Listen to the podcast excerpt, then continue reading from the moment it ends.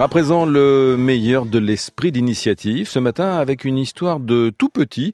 Ça se passe dans des crèches qui apprennent le langage des signes aux bambins avant même qu'ils ne sachent parler. Emmanuel Moreau. Partant du principe que les tout petits ont des choses à dire, même avant de savoir parler, eh bien de plus en plus de crèches leur apprennent le langage des signes. C'est en général à partir de 8 mois et demi qu'ils sont capables de l'utiliser pour exprimer ce qu'ils ressentent ou ce qu'ils veulent. Ils n'ont plus alors besoin de crier ou de taper du pied pour demander à boire ou à manger. Isabelle Contenceau, vous êtes formatrice et allez de crèche en crèche pour enseigner ce langage issu de celui utilisé par les sourds et malentendants. En fait, vous leur apprenez pas plus de 20 mots. C'est exactement ça. On, se concentre sur les besoins, les besoins physiologiques, les besoins euh, du jeune enfant.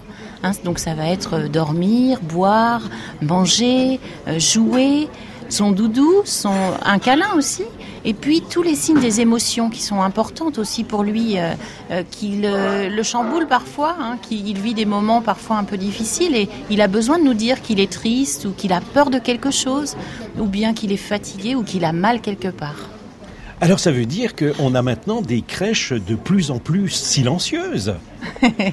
Alors elles sont silencieuses, certes, mais c'est vrai qu'avant tout, on accompagne l'enfant dans l'expression de, ses besoins et de ses émotions. Donc on peut dire que on l'aide à peut-être moins recourir aux pleurs, à avoir une autre manière de s'exprimer que de pleurer et de crier.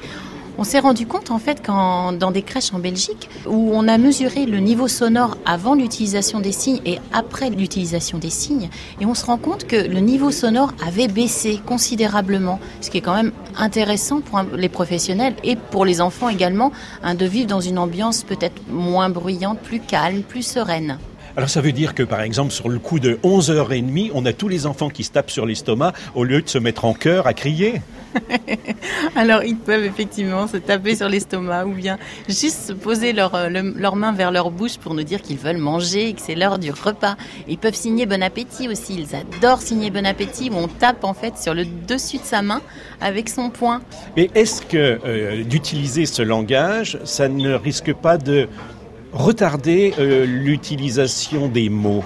Bien sûr que non, Emmanuel. Au contraire, d'abord, quand on utilise les signes, on utilise encore plus le langage, c'est-à-dire que on décortique les mots, on les choisit. C'est pas parce qu'on signe qu'on ne parle plus à l'enfant, bien au contraire. On prend une posture aussi de, communicative. Hein. On l'invite à s'exprimer. On parle beaucoup plus doucement. Et puis euh, donner un signe, c'est comme donner une image. Donc pour l'enfant, ça lui parle beaucoup plus. On l'aide à comprendre les mots et on l'aide du coup à les réutiliser.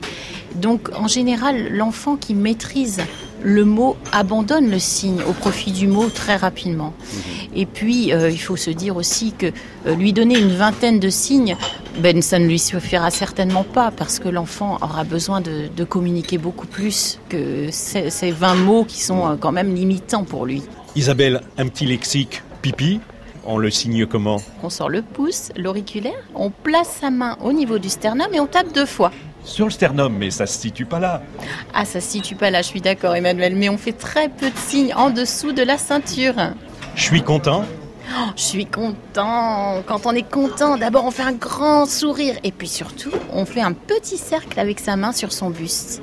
Plus on tourne vite et plus on est content.